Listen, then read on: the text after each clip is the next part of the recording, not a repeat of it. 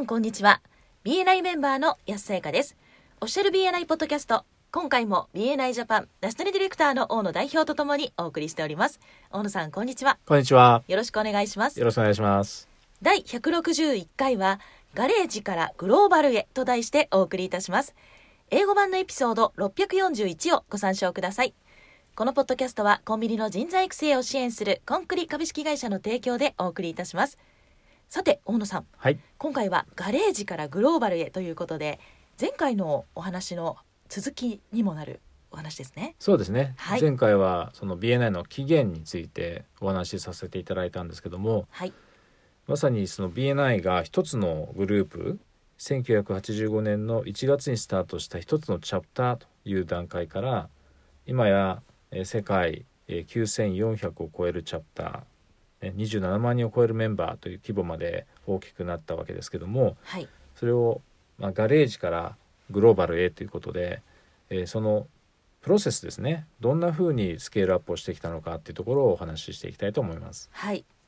まず1985年のですね最初の1年間でなんと20チャプター。これはあの全然その20チャプター作ろうとか思ってなかったんですけどもはい。ご存知の通りえー今もねそのルールありますけどもそれぞれの専門分野から1人ずつだけメンバーになれるというメンバー枠がありますよね。はいはい、これがあったせいでやはり1つ目のチャプターに入れない人が出てきて2つ目ができて2つ目のチャプターにも入れない人が出てきて3つ目のチャプターがということになったわけですよね。はいで当初はその2つ目のチャプターも作るつもりはなかったんだけどもやはり周りのですねそういったぜひ BNI を使ってビジネスを伸ばしたいという方の熱意に押されて、はい前津博士が手伝ってきた結果12月までに20チャプターできたとうんいう話でしたね。はいで結局20チャプターできてそこで初めて、えースケールアップを規模を大きくしていくということを考え始めたんだそうです。はい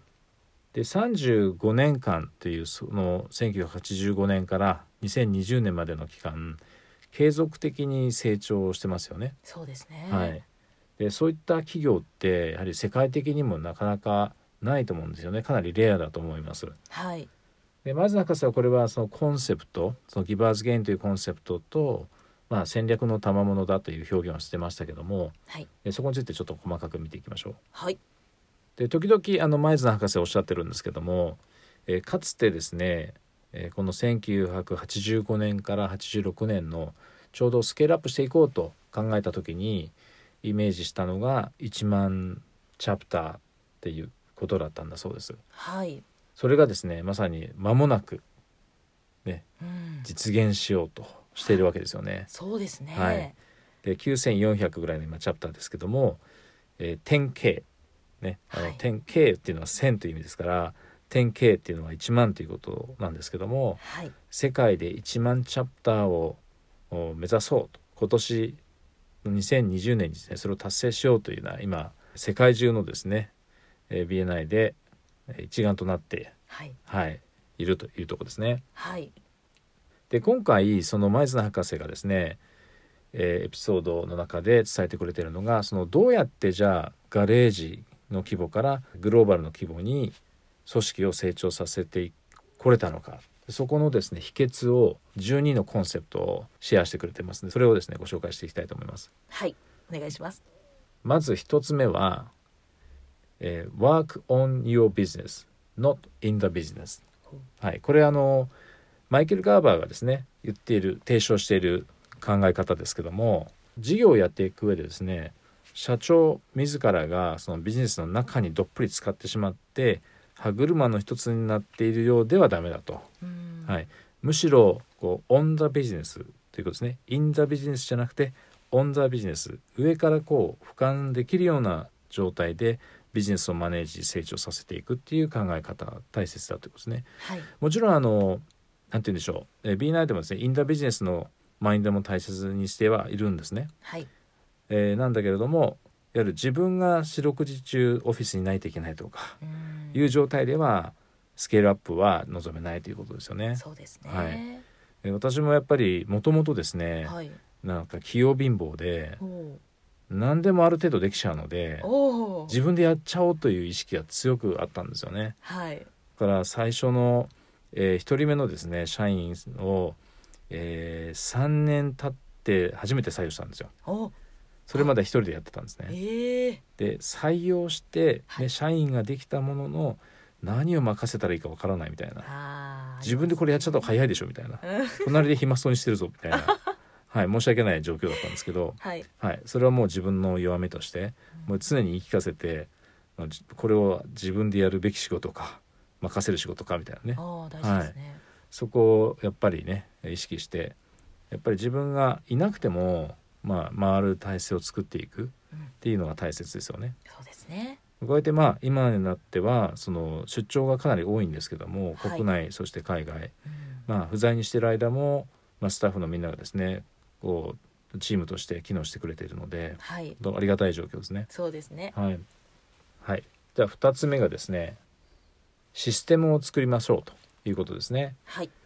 でマニュアルをやっぱり作ってですねそれをおスタッフにできるように教えるというところだと思うんですけどもやっぱりそれがないとですねいつまでたっても自分で全てのことをやっていかなきゃいけないということだと思います。はいで先ほどのね1つ目のコンセプトとつながってますよね。そうですねで3つ目ですけれどもこれはもうもう皆さんやってると思うんですけど目標を設定するっていうこと例えば今年の目標だったら年末までの目標を立てて、えーそこから逆算をして一月単位ででそのアクションをですねアクションとその小さい目標を設定するということですね。はい。これは今までもね話をカバーしましたね。そうですね。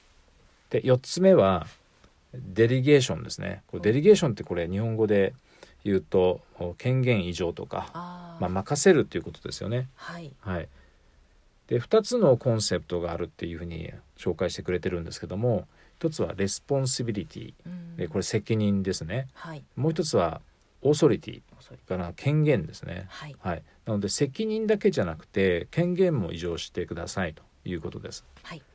でそれをしないとですね結局やらせるっていう、まあ、責任だけ任せるともういろんなあの分野においてのことが全部自分にのしかかってくるっていうことですよね。はい。なので95%の責任と権限を与えて残り5%だけ自分で見るみたいなですねそんな考え方なんだと思います。はいでそれだけ任せるとですねやはりその任せたそのスタッフがあるいは役員かもしれませんけども、まあ、間違った判断をしてしまうということがあるかもしれませんそれはもう仕方がないんですよね。うんそうですねそこの辺は割り切ってえー95を任せてで残りの5%は最後責任を取るのは自分ということで、えー意識でいくのが大切かなと思いますね。はい5つ目は数字を把握するでできれば毎日、えー少なくともですね毎週ウィークリー単位で数字を把握していくということを前津博士は推奨されてますね。はいで毎月マンスリーだとこれはあの長すぎるっていうんですねインターバルがう。んなのでちょっとスローというかねスピードが遅くなってしまうので、はいえー数字の把握あるいはその報告をさせるっていう意味では、えー少なくとも週単位がいいと可能であれば毎日その数字の把握をするために報告をさせるということを進めてますね。はいはい、で6つ目がですね1000のことを6回ではなくて6つのことを1000回やりましょうというのが6つ目のコンセプトです。はいブライトシャイニーオブジェクトって以前にも取り上げた記憶があるんですけども、えーそういったですね光り輝くものばっかりをですねいろんなものを追いかけていって、えー1000のことをやるよりももう6つのことに焦点を当ててそこを繰り返しこうこう継続的にですね一貫性を持ってやっていくっていうことを大切にするということですね。はい。で7つ目。え偉大な人たちで身の回りを固める。ううんんこれ深いですね。そうですねまあ言うのは簡単なんですけどね。はいはい、でやはりそのそういった意識をですね常に持って、えー自分のそのブレインですとかチームを作っていくっていうことなんだと思います。はいでこれは次のですね8番目のコンセプトにもつながると思うんですけども8番目は「Ignorance on fire is better than knowledge on ice」という言葉があるんですね。はいこれは、えー、ファイヤーっていうものですからこう燃えている熱意のある人の方が、まあ、知識を持った冷めた人よりもいいということですね。なるほど、はい。そういう意味ですね。なので例えばその採用だとかその自分の身周りを固めるっていう時にですねえーそういった人を探して、まあ、採用するっていうんですかね、はい。そこそういった考え方です。はい。えーそして9つ目ですけども Culture eats strategy for breakfast、えー文化は戦略を朝食として食べてしまうっていう意味ですねいくら優れた戦略があってもそこにふさわしいカルチャーがなければ、えー無駄になってしまうという意味ですね。はい。なのでそのチーム、えー会社の中あるいはそのビジネスチームに、えー適切なカルチャーを醸成させるということを大切にしなさいというふうに言ってますね。はい。で10個目がえ自分のミッションを知るということです。はい。はい。まあ、B9 のミッションだったりとか、ね、あとはえーやすさんの会社のやすさんのミッションもあると思うんですね。はい。はい、何でしたっけ？私のミッションはコンビニから日本を元気に。はい、はい。素晴らしい。ね。で BNI のミッションのリファラルマーケティングそして BNI の仕組みを使ってメンバーにビジネスを創出するえー新しい方法を提供するということだったと思うんですけども、はい。えーそういったミッションをですね、えー知るということが10個目。で11個目が Walk in your frame not in the wax ということで、はい、自分がですね、えーこう炎の中で要するに熱意を持って取り組めるワクワク感を持ってできる仕事に集中すると。ワックスっていうのは、まあ、ドロドロしてるわけですから、はい。こうなんかやっていてもやろうとしてもなかなかうまくいかないと。だから自分がワクワクしないうん。あるいは苦手、えーやりたくないみたいな。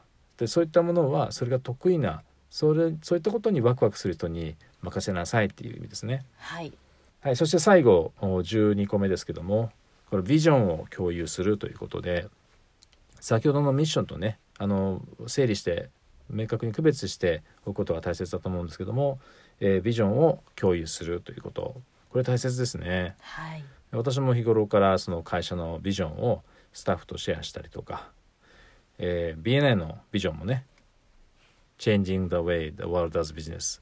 世界のビジネスのやり方を変えるっていう話をよくさせていただいてますよね。はい。はい、で以上の12個がですねそのおビジネスつまりこの BNI をガレージからグローバルに、えー成長させたそのポイントだと秘訣だというふうに紹介してくれています。はい。えー皆さんだったらどんなふうにねご自身のビジネスあるいはチャプターに当てはめることができるでしょうか。はいやってみたいですね。そうですね。はい。それではそろそろ終わりに近づいてまいりましたが大野さんからメンバーの皆さんへメッセージはありますか？はい。これあのせっかく貴重なですね12のそのガレージからグローバルへ成長させる秘訣をですね紹介してくれているので、えーチャプターの、まあ、 education コーナー学習コーナーでですね何回かに分けてえーシェアしていただいたらいいんじゃないかなというふうに思います。はい。ボリュームがたくさんありますし、ね、そうですね。はいありがとうございました。ありがとうございました。今回も BNI ジャパンナショナルディレクターの大野代表と私 BNI メンバーの安さいかでお送りいたしました。このポッドキャストはコンビニの人材育成を支援するコンクリ株式会社の提供でお送りいたしました。それでは次回もオフィシャル BNI ポッドキャストでお会いしましょう。See you next week